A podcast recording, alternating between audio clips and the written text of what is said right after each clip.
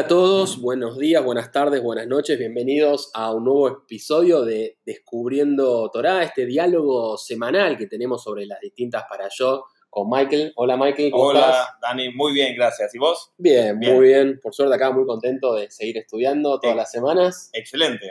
Así que a seguir eh, aprendiendo. Estamos en Egipto, o sea, eh, habíamos dejado eh, la para allá anterior, que era la, número 13, eh, que era la primer para allá del segundo libro, eh, que se llama Shemot, que recién tuvimos una discusión, porque yo decía Shemot, yo pensaba que era el Éxodo directamente, que fue como el hecho más importante casi eh, del libro. sí, del libro y hasta casi de la Torá. Sí. Y digo, bueno, Shemot es Éxodo. Y, y, Michael hoy me dice, no, Shemot no es Éxodo. Entonces me, dice, me da otra explicación, me dice, no, es nombres. Claro, eh, perfecto. Bueno, eh, Éxodo es el nombre griego del libro. Es uno, como dijiste, Dani, uno de los cinco libros. Eh, Génesis es el principio, Bereshit, y Éxodo tiene el nombre hebreo Shemot. Shemot viene de la palabra Shem, que significa nombre. Perfecto. Entonces, o nombres o Éxodo, hay dos traducciones válidas. A mí me gusta más Éxodo porque representa más la historia, lo que pasó, que nombres, pero es verdad que da muchos nombres también. Pero me parece que había más nombres en el libro anterior, por ahora, porque estaban todos los patriarcas, con toda la familia, después se hizo tan grande ya que era el pueblo, ya dejamos de identificar, salvo eh, Moshe, ¿no? Perfecto, perfecto. Moshe es el protagonista, pero salvo eso no hay tantos personajes. Hay algunos en este libro, pero es verdad, como decís, que en el libro anterior había más personajes. Sin embargo, este libro también se llama Shemot porque es el libro de los Shemot, de los nombres, también de Dios, no solamente de los ah, personajes. Está bien, ya entendí. O sea, ahora lo que puede llegar a pasar es que Dios empieza a tener distintos nombres, como se venía anticipando antes, pero ahora se va a manifestar con otros nombres. Exactamente. Bueno, ¿en qué estábamos, Mike? ¿Qué había pasado? Lo que había pasado es, estamos en Egipto, habíamos eh, emigrado todo el pueblo a Egipto feliz como una decisión del pueblo de ir a Egipto porque ahí estaba nuestro tío o, sobrino eh, eh, Yosef, eh, uno de, los de los doce tribus, hijo de Jacob, y él le había ido muy bien, ¿no? Tan bien que había sido, llegado a ser el segundo del faraón y después hasta reemplazar al faraón cuando, cuando falleció. Entonces todo el pueblo decide ir ahí a vivir, emigra de Israel ahora, que en, esa época era Kenan, y se instala ahí. ¿Qué podía fallar, no? Cuando decís, bueno, tomo una decisión eh, eh, consciente, eh, que parece buena, en un lugar donde hay menos hambre, pero bueno, de golpe las circunstancias, como muchas veces pasa en la vida, cambian y cambia, cambia, el, cambia el, faraón y el faraón no lo reconoce a Yosef. No, no lo reconoce y entonces, de golpe, el pueblo judío, que se le ha ido muy bien, que se había reproducido, que le había ido económicamente, y Yosef lo había ayudado mucho a Egipto para superar todos los años malos, que eran los siete años buenos, los malos, estaba todo muy bien, pero bueno, no lo reconoce y lo que habíamos terminado es que era esclavo eh, el pueblo judío del faraón, o sea, cada vez le, le, pone eh, trabajos más forzados al pueblo, y ahí es donde lo, lo último que había pasado es que Moshe, eh, le había dicho a Hashem, eh, ¿por qué nos está pasando esto? ¿Por qué estamos cada vez peor? Yo hice lo que vos me dijiste, vos me dijiste que yo vaya a hablar con el faraón y le diga que nos libere, que nos deje ir al desierto para, para hacer cosas para, vos, para, para, y para ser libres. Yo fui y le pedí al faraón y el faraón nos puso más trabajo forzoso y mi pueblo está sufriendo. Entonces, él en algún punto se queja ante Dios y Dios le dice, vas a ver lo que voy a hacer. Eso era el suspenso con el cual había terminado el último capítulo. Así terminó. Dice, Vayashuv Moshe. Vayashuv, parecido a la palabra Teshuvah, es retornó. O sea, Moshe fue para atrás. Porque Moshe, Moshe iba a ir para adelante para afrontar el faraón. Pero cuando así empeoró la situación para el pueblo, fue para atrás, se quejó, ¿no? Ante Dios, sí, Sí, sí, sí, exactamente. Eh, bueno, ahí había terminado y ahora empezamos entonces la parasha 14, que se llama Vaera o Y aparecí, u otra traducción también es Y me revelé. Perfecto. eh, hay una para allá con un nombre parecido en el libro Bershit. ¿Te acordás que lo Sí. grabamos también? Vayera. Sí, Esa es Vaera. Y en, en la traducción también es muy parecido. Me manifesté, se reveló, parecido. Me, me- me sonaba, como Sí. que ya lo habíamos hecho, pero, es- Sí. pero se escribe es Con en otro tiempo verbal, me parece, ¿no? Sí, lo mismo. exacto. Ah, Gramate- el, el tempus es diferente. Perfecto. Bueno, eh, comienza la para allá con Hashem una vez más, ya venía eh, manifestándose frente a Moshe, pero ahora le dice, yo soy Hashem, yo los sacaré de Egipto y yo los tomaré como mi pueblo. O sea, promesas muy, muy fuertes. Eh, pero es la primera vez que aparece la palabra Hashem, y él lo dice, más allá que nosotros lo veníamos diciendo, no estaba escrito, ¿no? En la Torah como que Dios dice que Él es Hashem. Mm. ¿Qué significa esto? Eh, justamente me encanta lo que dijiste, la, el, nombre, el nombre que a mí más me gusta de la parasha es se reveló. ¿Por qué? Porque Hashem se había revelado antes, pero con diferentes nombres. ¿Qué son nombres de Hashem? O sea, si uno se imagina, o sea, algo que es Dios, no necesita un nombre, ¿no? Sí. porque es algo que va más allá. ¿Quién necesita nombrar a Dios? Nosotros, los seres humanos. Necesitamos darle atributos. Entonces, él dice, yo me había presentado a Abraham, Isaac y Jacob con el nombre Shin Daled Yud, Shaddai, Shakai. Shakai. Pero eso no habíamos dicho Shakai nunca, me parece. No, eh, se traduce como el Todopoderoso, Ah, pero también eh, tiene una- un significado que es Shin, que es tres eh, rayos verticales que representa justamente a Abraham, Isaac y Jacob, y después la palabra Dai, que significa hasta acá basta, hasta acá alcanza. Si te acuerdas, Dani, en Pesach cantamos una canción que es Dai, Dai, Einu, Dai, eso es la palabra Dai. O sea, hubiese sido suficiente. Hubiese sido suficiente. Exactamente. Entonces dice, para Abraham, Isaac y Jacob era suficiente. Eh, Con ese nombre ya era suficiente. Claro. Por eso me gusta la palabra se reveló. ¿Por qué? Porque estaba velado con Shindale Yud, pero ahora se revela y aparece otro nombre, otro atributo más profundo, que es Yud Kei Vav Kei. Yubet, y ese es Hashem. Claro, eso es lo que decimos Hashem, porque es un nombre que no debe pronunciarse. El que dijiste vos o el que. Claro, Yud Kei Vav Kei. Yo no sea, lo voy a pronunciar. Claro, no, igual no me sale, así que no tengo otro problema. hago, hago un, un truquito, entonces decís Kei en vez de Hey, entonces le haces, Ah. le haces de una manera que, que Buena- sí se permite. Buena estrategia. sí, hay, hay estrategias. Bueno, bien. eh, sí, yo, a ver, lo que había leído un poco es que los patriarcas anteriores eh, nunca se quejaron, ¿no? No se quejaban. Correcto. Tenían fe. Entonces, por eso también él se revelaba con ese nombre que significa también suficiente, porque era suficiente con eso, nunca demandaron nada más, tenían la fe eh, ciega, no sé, total. En cambio, Moshe en un punto se queja. Eh, y ahí parece Hashem que también yo leí que tiene que ver con la palabra misericordia, puede ser un poco Mm. como que es como, bueno, ya es como que él pide un poco de misericordia. Mm. ¿Por qué? Porque en algún punto eh, no es que estaban agrediéndolo a Moshe, sino a su pueblo. Entonces a él le dolió eh, eh, mucho eso. Pero bueno, eh, ¿cómo? A ver, una de las. O sea, esta para allá que vamos a ver, no hay tantos hechos. No, me gustó mucho lo que dijiste antes. ¿Te acordás que me dijiste, se presenta, era su carta de presentación, yo soy Yud y voy a hacer cuatro cosas, dijo. Les sacaré, los liberaré, Mm, los redimiré y los tomaré. sí. Esas son las cuatro promesas que Dios da a Moshe y esas cosas va a pasar con el pueblo, promete, ¿no? Estas cuatro sí, cosas y eso es la historia, como vos dijiste, lo grandioso del, éxito, del éxodo. Los saca, los libera, los redimen y luego los toma, casi lo- los adopta. Vos puedes compararlo como alguien que está en una situación de pobreza o de miseria o de esclavitud, peor aún, y alguien lo saca de ahí y, digamos, lo adopta y lo pone adentro de su casa y lo educa y lo, da sus, sus instrucciones. Torah significa justamente orar. Bien. Bien. Pero es importante este diálogo que tiene Hashem eh, con Moshe, porque ante la queja, el tono que usa Hashem es un tono de amonestarlo, Mm, pero sin dolor.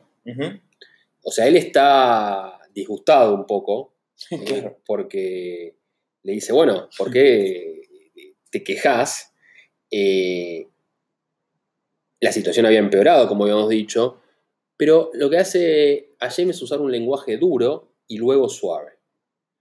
Es como que él quiere mostrar en algún punto que el dolor es el sufrimiento que tuvo el pueblo, es un preludio necesario para después algo mejor, una redención, es como un, muchas veces un remedio, o que a veces duele, o, uno está enfermo, dice, bueno, tengo que tomar este remedio que no me gusta, tengo que darme una vacuna para lograr eh, algo mejor. Es algo amargo y doloroso lo que pasa en el pueblo judío la esclavitud, o también cuando uno a veces vive una, una crisis, pero no es malo, o sea, esa es la diferencia, o sea, es lo amargo y doloroso, pero no malo, porque en realidad después trae eh, algo bueno, ¿no? Es perfecto lo que decís.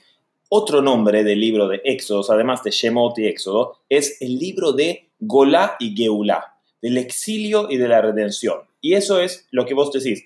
No hay redención si no hay primero exilio. Bien, bien, bien, clarísimo. ¿Cómo hacer para hablar con una persona? O en este caso, ¿cómo hace eh, eh, Dios para hablar con, con Moshe y le dice a Moshe que hable con, con su pueblo? Lo que trata de hacer es no causar rechazo, ¿no? O sea, vos decís, bueno, por ahí como con la mano izquierda, por ahí que es la más débil, puedes reprenderla a la persona, pero con la derecha que es más fuerte, la acercás. Mm. ¿sí? Y que no haya espacio entre es- estas dos para que no sienta eh, eh, rechazo, ¿no? La Ujú. persona. Vos decís, bueno, hay algo, o sea, hay alguien que hace algo que para vos está mal, ¿no? Ujú. Y decís, bueno, esto está mal, como en este caso fue para él que se queje, ¿no? Ujú. Entonces, ¿cómo haces para ayudarlo? ¿no? Primero te está claro que la intención es ayudar, no es lastimarlo o censurarlo sin sentido. Entonces, por un lado, suavemente le podés- lo puedes reprender, como, como en este caso, y después acercar a la persona con palabras cálidas. Clave las palabras que utilizás. Y también, como, buen, como buenos padres que fueron los patriarcas, que hay un ejemplo, es saber decir que no, que es el camino más difícil. No, te estás confundiendo. Porque es más fácil siempre decir, eh, darle el ok, al no decirle nada. O sea, no darle feedback. Digo, ejemplo, no sé, si tu hijo, no sé, no se quiere vacunar, sería más, pues, se quiere quejar, porque no, no sé, se queja, se queja, se queja, más fácil decir, bueno, no te vacunes. Pero no. En ese sentido es como que, el, el- en ese caso, el niño, ejemplo, un bebé, solo ve el aquí y el ahora. O sea, ve el, momento, no ve eh, lo, que puede pasar a futuro. Entonces, en ese sentido, el padre es como que lo protege y él entiende eh, lo, que, lo está protegiendo y cómo lo está ayudando. Cuanto más grandes, en general, más problemas, pero como acá los mostraron los ejem- varios ejemplos de los patriarcas, de nuevo, es como que el rol de padre nunca termina en ese sentido de, mostrar el, camino con, con uno, con que hay que haber sufrimientos y contratiempos, pero con fe, ¿sí? Con, con fe que va a ser constante. es perfecto también el ejemplo que das del niño, porque estas cuatro expresiones, te sacaré, te liberaré, te redimiré y te tomaré, esas cuatro expresiones se representan por los cuatro copas de vino en el ceder de Pesach. Viste, en el ceder de Pesach tenemos cuatro copas de vino y ceder significa justo orden y la historia que relatamos en la Haggadah de Pesach es la que está dentro de esta para allá. Además, hay cuatro preguntas, Manishtana, Halai la hace porque esta noche es diferente, pero también hay cuatro niños. Entonces está muy bueno lo que decís vos, que es de educación de los niños, ¿no? Porque eso es un tema central en todo esto. Sí, porque acá es como que si el pueblo entero fuera un, un niño, por cómo lo muestra, porque está, eh, más que nada, más que un niño, es como un ente eh, sufriente, ¿no? En crisis, Ujú. una crisis eh, muy fuerte que no te permite ver el futuro, que te, te hace perder la fe, que, que te hace, viste, sufrir eh, mucho, ¿no? Y Sí. estar acá en el, en el momento ahora. Es perfecto también ahí combinando de nuevo con Pesach, ya que es la festividad se- que se basa un poco en esta para allá, tenemos la palabra Haggadah, que es lo que se lee. Ahí en el centro de esa palabra está dos letras hebreas que se llaman Gimel Dalet. Gimel está relacionado con Gomel, que es benevolencia, y Dalet con Dal, que es pobreza, humildad. Entonces, como, como vos decís acá, como que el padre que educa y da con, con, digamos, con benevolencia al pobre, el humilde, que en este caso es el niño, el necesitado. Perfecto. Bueno, entonces, eh, después de revelarse con el nuevo nombre, Hashem le dice a Moshe, de nuevo, una vez más, le dice, anda, decirle a Paró que los deje ir de Egipto. Ya lo había hecho como tres veces. Eh, él le responde una vez más, no me escuchan los israelitas, menos me va a escuchar Paró. O sea, los israelitas no me escuchan ni mi pueblo, menos me va a escuchar el, faraón. Eh, yo no sé ni hablar, le dice. Perfecto. Moshe no era un gran orador. Y eso fue también su protesta, ¿no? En la zarza ardiente. Moshe dijo, pero yo no soy, no, no tengo dicción, no, no, tengo buen vocabulario, soy tartamudo. Ahora, en la parasha anterior hay un episodio muy raro donde Zipora, la mujer de Moshe, circuncida el hijo en el camino. y, por eso le salvó la vida. Y le salvó la vida. y no se entiende qué hace ese versículo, ese pasuk, qué hace ahí. Es completamente incomprensible hasta que escuché esto que quiero compartir con ustedes. ¿Qué es un Brit Milá? Es un pacto de la palabra, porque Milá significa palabra. Es decir, si vos tenés un pacto con Dios de cómo vas a poder usar la palabra, sí vas a poder hablar con Paró. Porque Paró, que es P, Ra, boca mala. Pero mm. Moshe no sabía qué decir porque no tenía algo bueno para decir. Entonces, cuando tienen un Brit Milá, un pacto de la palabra que va a decir lo que Dios quiere, ahí sí va a poder hablar. ¿Qué sucede después?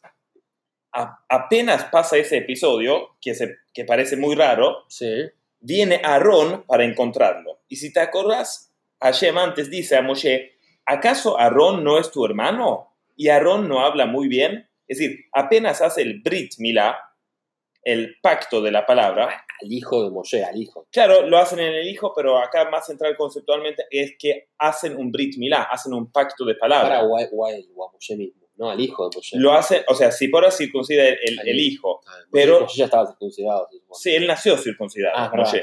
Pero lo que, lo que se refiere acá, en, o sea, es que este pasuk, cuando hay un Brit Milá vas a poder hablar vas a poder confrontar a... Pero Moshe igual no, Moshe no podía hablar, siempre lo hacía medio otra. Ah, no, después sí pudo hablar. Ahí viene Aarón para encontrarse con él. Aarón va a hablar. Aarón va a hablar.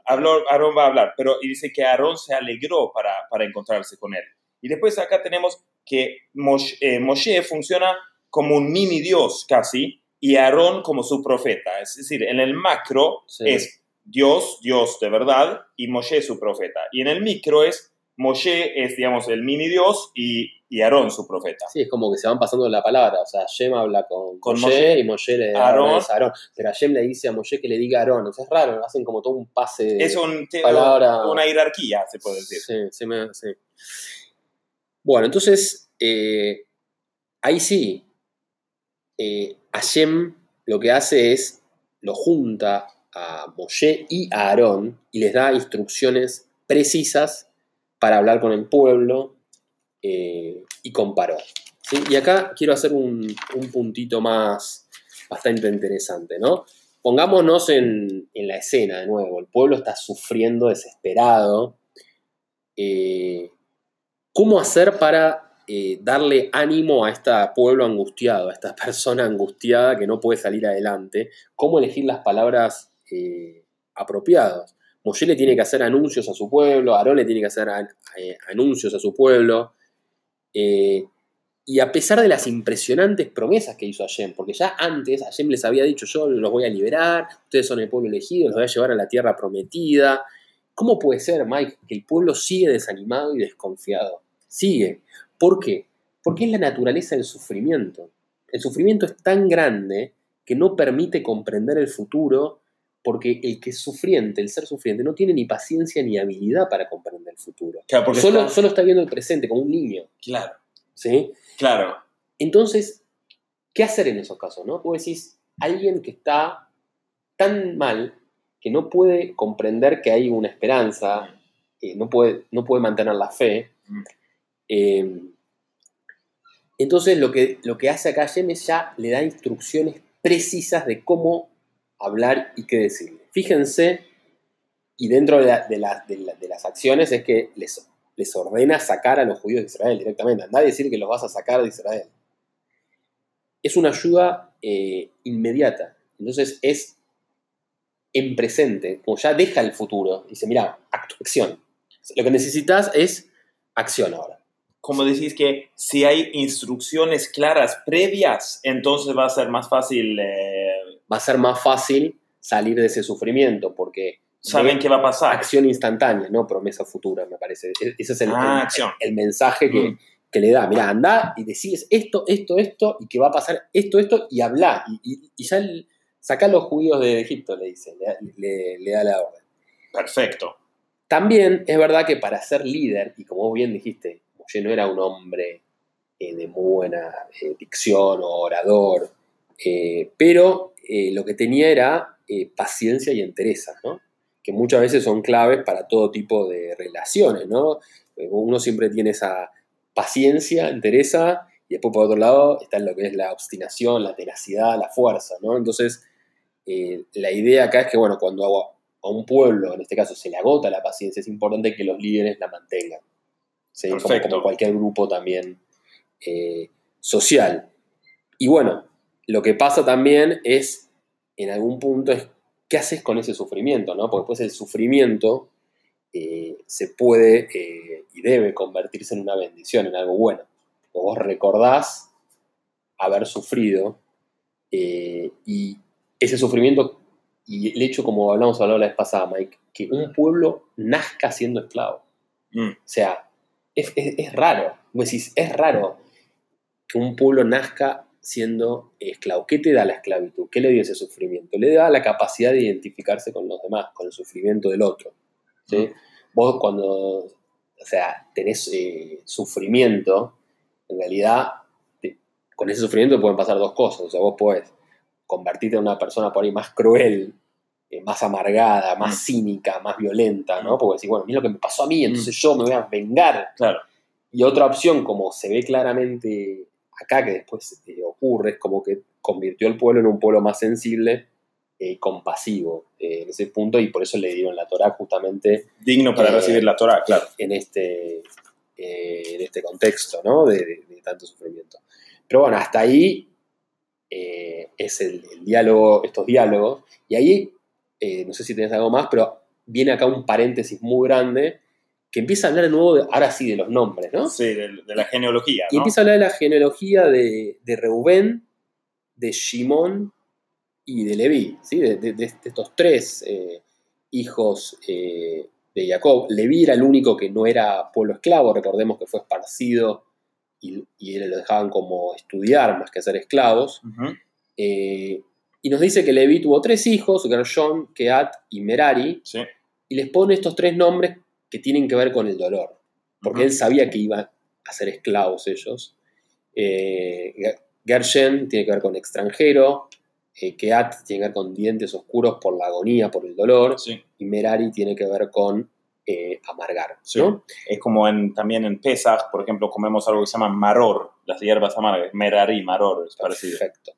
Y hijos de Keat, o sea, del, del medio, que era hijo de Levi, o sea, nieto de Levi, está Amram, y hijo de Amram está Aarón y Moshe. O sea, llega desde Correcto. Levi hasta Moshe. O sea, Levi, perdón, era el, Hijo de. Jacob. sí, el hijo de Jacob, pero era el bisabuelo de Moshe.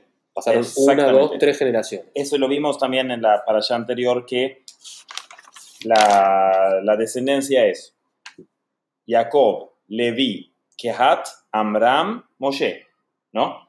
Y Levi era, hombre, era un hombre que era hijo de Jacob, era el tribu de Levi. Y Jacob era nieto de Abraham y así, y así tenemos desde Adán, que Moshe y Aarón es 26, que es el mismo número que Yud, Kei, Vav, Kei, que se presenta ahora en esta parasha. Bien, muy, muy bueno. ¿Por qué para vos hace este paréntesis y nos muestra de dónde venía Moshe en este momento? O sea, eh, a ver, me parece que el mensaje un poco es que Leví, que tuvo, vivió muchos años, porque empieza diciendo que vivió 137 años, en ese sentido pudo transmitir la grandeza de, de Jacob, de su padre, a todas las generaciones. O sea, lo importante que es conectarse con el pasado, ¿no? Poder transmitir las historias que fueron viviendo. Es como que Leví era el nexo entre los patriarcas Y Moshe. y Moshe. Y Levi también vive ciento, 37. 37 años, claro. Sí. Y eh, Amram también vive 137 años, que es el- la misma edad que vivió Abraham, por ejemplo. Eh, tienen una vida larga, ¿no? Eh, no sé, la verdad, por qué eh, ponen eh, la genealogía acá, ¿no? Porque parece un copy-paste, ¿no? Que lo fuera de contexto un poco. Pero también mencionan a Nachshon, Elisheva y Aminadab, que también van a tener cierta importancia en adelante en, en- en la historia. Bien. Bueno, seguimos con la. cerramos paréntesis. Moshe y Aarón van a hablar con Paró. Eh, Hashem le había dicho que hagan un truco. Ahora empiezan los trucos. Eso Sí. es medio raro. Esta Ahora parte. viene la batalla de los trucos. Viene la parte de la magia, ¿no? Sí. Es como decís, "Est- ¿qué hace acá en la Torah? Hasta ahora veníamos todo con eh, temas morales, temas de valores, ética. Y ahora, bueno, dice, mira, eh, vas a arrojar tu bastón y se va a convertir en una serpiente. Hacele esto a, a Paro, que va a decir, bueno, entonces Hashem está acá, hay algo divino, hacer un truco. Sí, Pero ¿qué pasa? Parece que había magos en esa época egipcios que también sabían hacer eso. sí. Entonces Paró llamó a sus magos y también tiraron un bastón y se convierte en serpiente. ¡Wow! O sea, los egipcios también podían hacer lo mismo. Exactamente. Eh, pero ¿qué pasó? El bastón de Aarón se traga al bastón de los magos. Raro, como que muestra como que hay. Claro, los serpientes, ¿no? El serpiente de Aarón sí, traga a los serpientes de, y a, a varios, ¿no? Porque ellos tienen varios magos que tiran varios serpientes, cuentan en el Midrash, y, y el serpiente de Aarón traga a todos los otros, después Aarón lo agarra y se vuelve una vara de nuevo sin haberse agrandado la vara. O sea, se absorbe por completo el tamaño. Pero ¿qué pasa? A pesar de esto y a pesar del pedido que hacen Aarón y Moshe, los hermanos, eh, no cede Paró, se endurece, dice, se le endurece el corazón. Sí. Inicialmente se burla bastante, pero también cuando hacen el truquito de, de, de los serpientes. Eh, yo por lo menos en la actualidad no conozco a nadie que, que sabe hacerlo. Pero parece que era normal en esa Pero, sí. Eh, y, incluso dice el Midrash que la esposa de, de Paró eh, hizo el mismo truco. Como que dijo que acá cada niño egipcio sabe hacer eso. No. Eh, sin embargo, como vos decís, se endurece el corazón y no piensa dejar sus esclavos. O sea, no los deja libres. Y ya le habían dicho como varias veces, ¿no? Ujú. Bueno, entonces acá empieza ya con eh, las amenazas, ¿no? O sea, las amenazas Ujú. de futuros problemas para el pueblo egipcio. Entonces, bueno, la primera amenaza la primer, es la amenaza de la primera plaga, ¿no? Empiezan las plagas. La primera plaga es la sangre, se llama. Antes de, Sí. antes de avanzar con estas plagas, las makot, los golpes, eh, ¿qué edad tenía Moshe eh, y Aarón cuando fueron a hablar con Paró? ¿Te acordás? No, ni idea. La Torah lo menciona, dice que tenía 80 años, o sea, era un señor grande. El número 80 eh, corresponde a la letra hebrea Pei, y Pei significa boca. Es decir, están ahora dos bocas en confrontación. Por un lado tenemos la boca de Paró, que es P, Ra, que es boca. Ra es una acróstico, una abreviación de razón, que es deseo, y atzmi para mí. Es lo que representa Faró. El egoísta, que es alguien que tiene deseo para recibir para mí.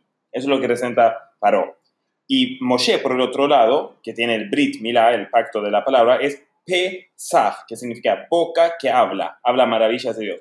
Pesach es lo que tenemos nosotros, Pesach, la fiesta de Pesach, que es la boca que habla. Y en la serie de Pesach nosotros hablamos antes de comer. A veces Pesach no es liberación. Pesach también, ¿no? también es Passover, también es Pasaj. Ah, salto. pasar, tenés razón. sí, sí. Es Pasaj, que es eh, Passover en inglés, Sí, saltar sobre, pero también es Pesach, la boca eh, que habla, que, que habla alabanzas, que habla bien. Entonces acá tenemos esa confrontación y por eso es una alusión de por qué Moshe tiene 80 años cuando eh, confronta. Bien. Bueno. Bueno, entonces comienza con las plagas, ¿no? La primera plaga, como dijimos, sangre. Entonces siempre pasa lo mismo con las plagas. Moshe, eh, eh, Hashem le dice a Moshe, Moshe, o a Moshe y Aarón, y Moshe y Aarón le dicen al faraón lo que va a pasar. Esto, viste, yo siempre digo que me sorprende mucho a Torah que todo el tiempo dicen lo que va a pasar. Mm.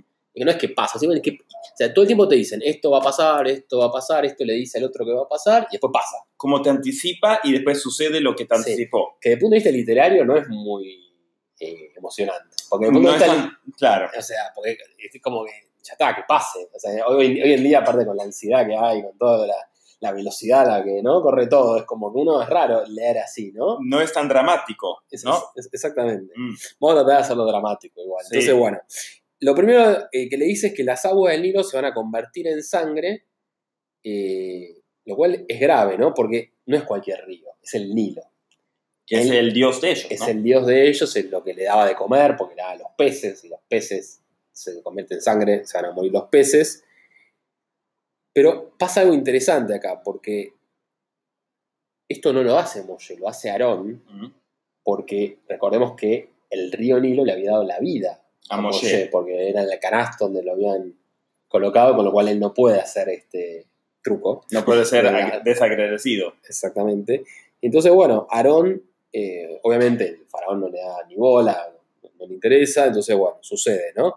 Aarón pasa su bastón por sobre los ríos, adelante el faraón, y el río se pudre, se vuelve rojo sangre, eh, y no puede beber más agua del río, pero el faraón, medio raro, como que no le da importancia. No le impresiona mucho porque, mm, igual que los serpientes, eh, sus magos también pueden convertir agua en sangre. Entonces eso no, no es algo tan impresionante para Paró. Otra cosa, fueron temprano en la mañana al Nilo para hacer este truco o para impulsar este golpe, esta plaga.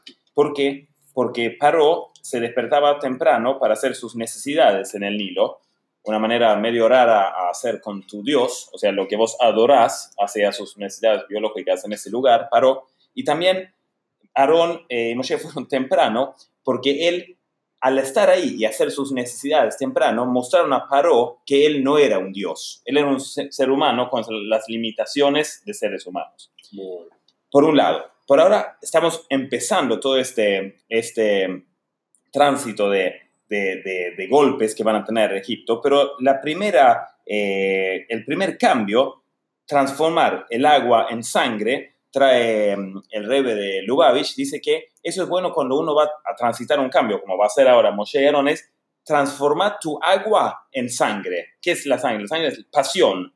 O sea, meterle pasión a algo cuando vas a- a- a darle un cambio. Bien. Bueno, los egipcios hicieron pozos en otros lados para obtener agua, porque no podían beber, pero parece que también salía sangre de todos los pozos que hacían. Y esto duró siete días. Duró siete días con el agua totalmente contaminada y roja, lo cual es un cuarto del mes. Y ahí la Torá es interesante porque hace un punto en el cual dice, mira, un cuarto del mes duró la plaga y tres cuartos del mes estuvimos advirtiéndote que iba a venir la plaga. De nuevo, te advertimos, fuimos hasta las últimas consecuencias y de recién después vino la plaga. un poco lo que mencionaste antes, como que se anticipa y después se hace. Bien. Eh, obviamente no los libera y ahí viene la segunda plaga, que son las ranas. Eh, de nuevo, Aarón ex- pasa todo lo mismo que dije antes, que Hashem le dice a ellos que hagan eso, ellos van y le dicen al faraón y el faraón no le responde, entonces van y lo hacen. Que hacen que salgan ranas de todas las aguas. Eh, y Paró le dice, ya le, ahí cambia un poquito, no es que no hace nada, le dice a Moshe y Aarón, díganle a Hashem que quite las ranas y los dejaré salir para que ofrezcan sus sacrificios. No libre, los dejaré salir para que hagan los sacrificios. Haga su ofrenda ahí para, claro, para sacar a esta plaga, ¿no? Eh, interesante porque esta plaga o este golpe o este truco también tenían los magos de, de Paró, también podían producir ranas. Bastante poderosos eran, ¿no? Buenos, buenos magos. Buenos tenían, magos sí. tenían de magia negra. Eh, y también cuenta el Midrash que había una rana enorme, tipo monstruosa, que llegó hasta el mismo cuarto de Paró y después eh, ese escupía legiones de otras ranas. Era como casi un de ciencia ficción o de, de dibujos animados, eh, esta plaga de ranas. Y además eh, marcaba los territorios de donde quedaba Egipto, donde quedaba Mitzrayim. ¿Por qué? Porque ellos tenían una disputa con el imperio eh, vecindario, de, o sea, una- la- de- sobre la frontera a Kush. Kush es eh, Etiopía de, de África. y ahí eso, esa disputa se definió. ¿Por qué? Porque la rana estaba solamente en Egipto. No cruzaban. Entonces se sabía de dónde quedaba. Está bien.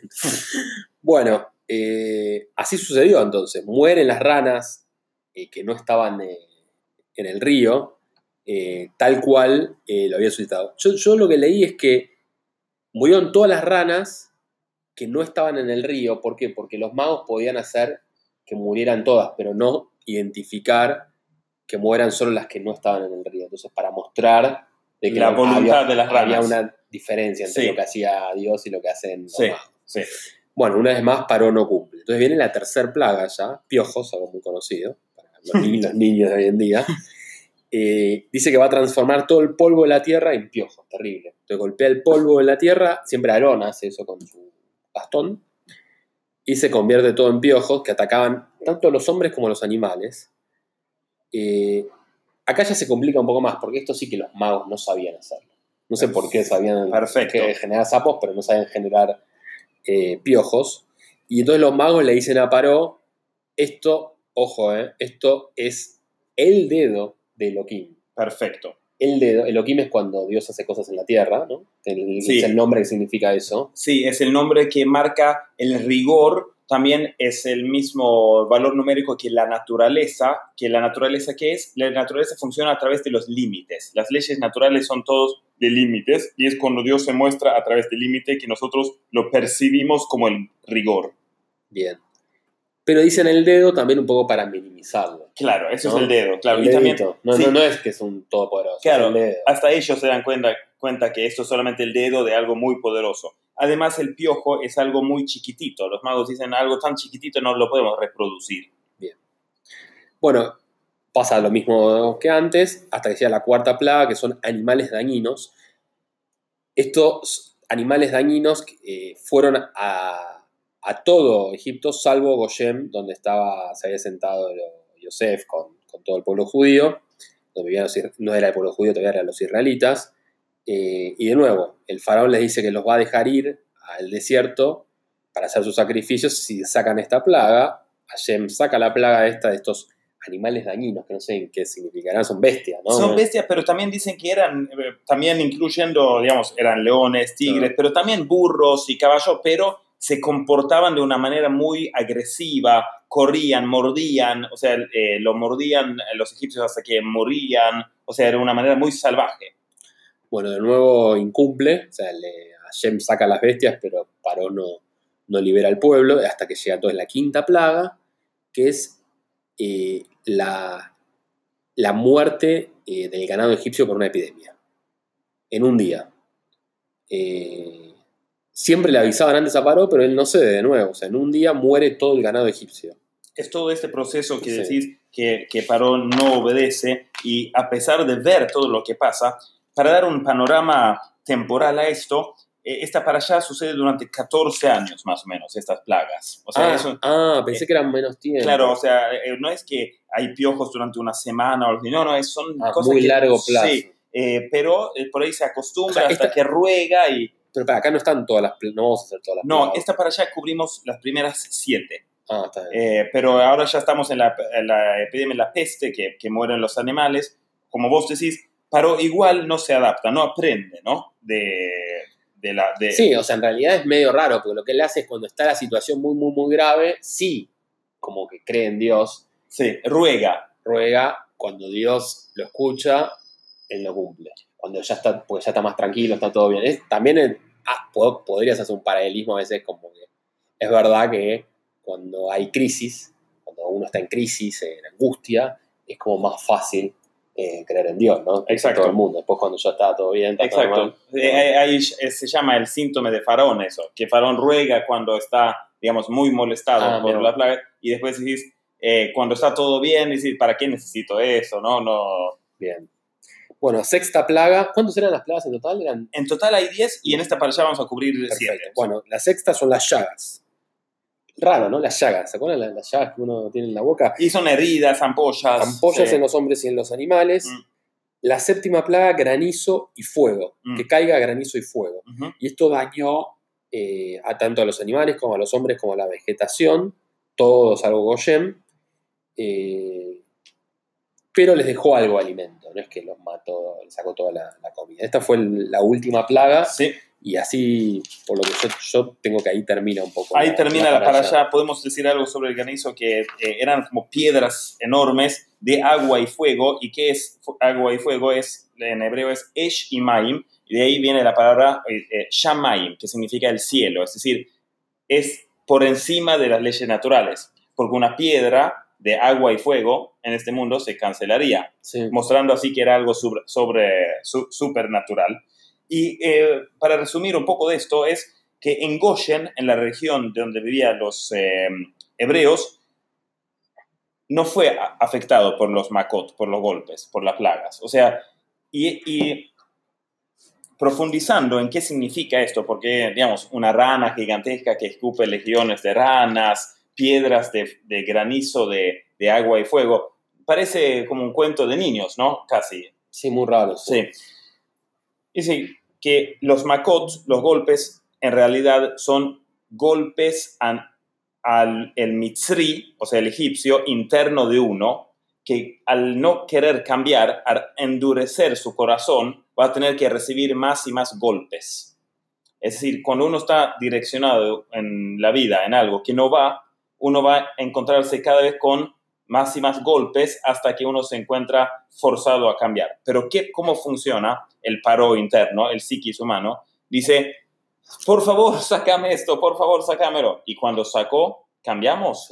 No, No, te- no nos cambiamos. Olvidás. Eso es lo que quiere mostrar. En realidad, esto no es una historia entre los egipcios y los hebreos, sino lo que sucede adentro de nosotros mismos. Sí, porque yo leí como que no hay tampoco pruebas de que esto haya pasado. Esto es, un- la, la Torah no es un libro de historia, la Torah viene de la palabra orá, que es una instrucción. Eso es una instrucción de, de- de cómo vivir y nos muestra qué pasa cuando activamos el, el paro y cómo reacciona el paro. Eh, dice, endurece el corazón. ¿Cómo funciona eso que se endurece el corazón? Cuando empezamos a hacer una cosa que parecemos que, que parece no ser tan buena, ¿cómo nos sentimos después? En general mal, la primera vez. Y la segunda vez, más o menos lo aceptamos. Y la tercera vez ya es parte nuestra. Ya lo incorporamos. No haces algo malo, decís. Claro, algo primero es malo. La primera vez que lo haces es malo. Sí. No sé, fumar un cigarrillo. La primera vez que lo haces es, es malo. La segunda vez, más o menos como que no está tan mal. La tercera vez ya es parte tuya. Sí. Ni siquiera es malo. Sí, es sí, algo, ya está, es algo natural. Mm. Está bien.